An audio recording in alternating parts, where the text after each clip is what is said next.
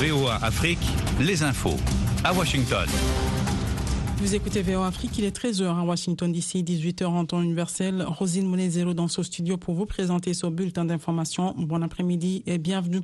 Des pourparlers de paix sur la situation dans l'Est de la République démocratique du Congo doivent débuter le 21 novembre à Nairobi, capitale du Kenya.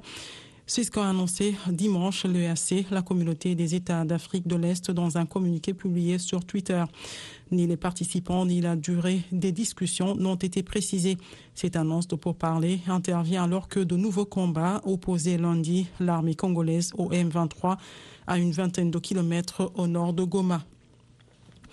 Au Nigeria, des militants de Boko Haram ont tué une vingtaine de femmes euh, soupçonnées de pratiquer la sorcellerie après la mort soudaine des enfants d'un commandant du groupe djihadiste dans le nord-est du pays, ont déclaré dimanche des proches et une rescapée. Une quarantaine de femmes ont été arrêtées la semaine dernière dans l'état du Borno sur ordre du chef djihadiste Ali Gouilé. Selon les sources, jeudi, il a ordonné que 14 d'entre elles soient abattues et samedi, 12 autres femmes ont été massacrées selon des habitants. Le sort des autres femmes détenues est pour l'heure inconnu. Contactée, l'armée nigériane n'a pas répondu dans l'immédiat, mais des sources sécuritaires ont déclaré qu'elle menait une enquête. Le président de la COP27, Samer Choukri, a prévenu lundi qu'il reste beaucoup de travail pour surmonter les divisions entre pays riches responsables du réchauffement climatique et pays pauvres qui réclament de l'aide pour y faire face. Monsieur Choukri a listé les points litigieux, soit tous les chapitres importants, la baisse des émissions, l'adaptation aux effets prévisibles du changement climatique et les finances, notamment pour les pertes et dommages déjà inévitables qui frappent souvent les pays les plus pauvres, les moins responsables du réchauffement climatique. L'Afrique du Sud annonce qu'elle fera pression pour que l'Union africaine obtienne un siège au G20. Cette déclaration survient alors que les dirigeants des 20 nations les plus riches se réunissent cette semaine en, Indonésie. Un porte-parole du président sud-africain Cyril Ramaphosa explique que Pretoria contribuera à mettre en place un cadre conduisant à l'adhésion de l'Union africaine au club des pays les plus riches. L'Afrique du Sud est pour le moment le seul membre africain du G20. Restez à l'écoute de VOA Afrique 24 heures sur 24 sur 104.3 FM à Brazzaville et 98.3 FM à Pointe-Noire.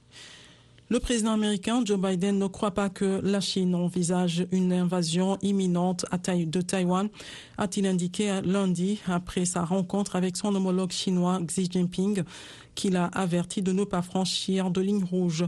Il a dit clairement vouloir une résolution pacifique de ce différend, a ajouté le président Biden.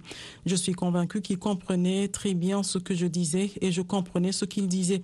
L'île et le continent sont gouvernés, sont gouvernés séparément depuis 1949, mais le régime communiste revendique sa souveraineté sur Taïwan. En Libye, le Sénat a accusé lundi le Premier ministre Abdelhamid Deiba de l'empêcher de se réunir, suscitant des tensions entre dirigeants du camp de l'Ouest. Nous étions censés voter aujourd'hui sur l'ensemble des articles du cadre constitutionnel qui doit ouvrir la voie à la tenue des élections prévues en décembre 2021 avant d'être reportées s'inédit, a déploré, le président du Sénat. La réunion devait également évoquer l'unification du pouvoir exécutif, donc le sort du gouvernement de M. Deiba, dont la légitimité est contestée notamment par le camp de l'Est de Khalifa Haftar soutenu par le Parlement.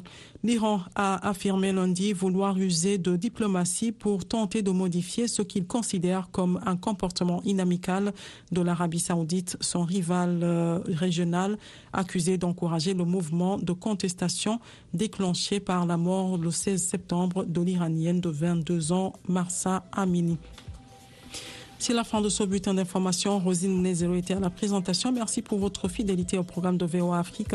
L'info continue 24 h sur 24 sur notre site web voaafrique.com et sur nos plateformes numériques Facebook, YouTube, Twitter et Instagram.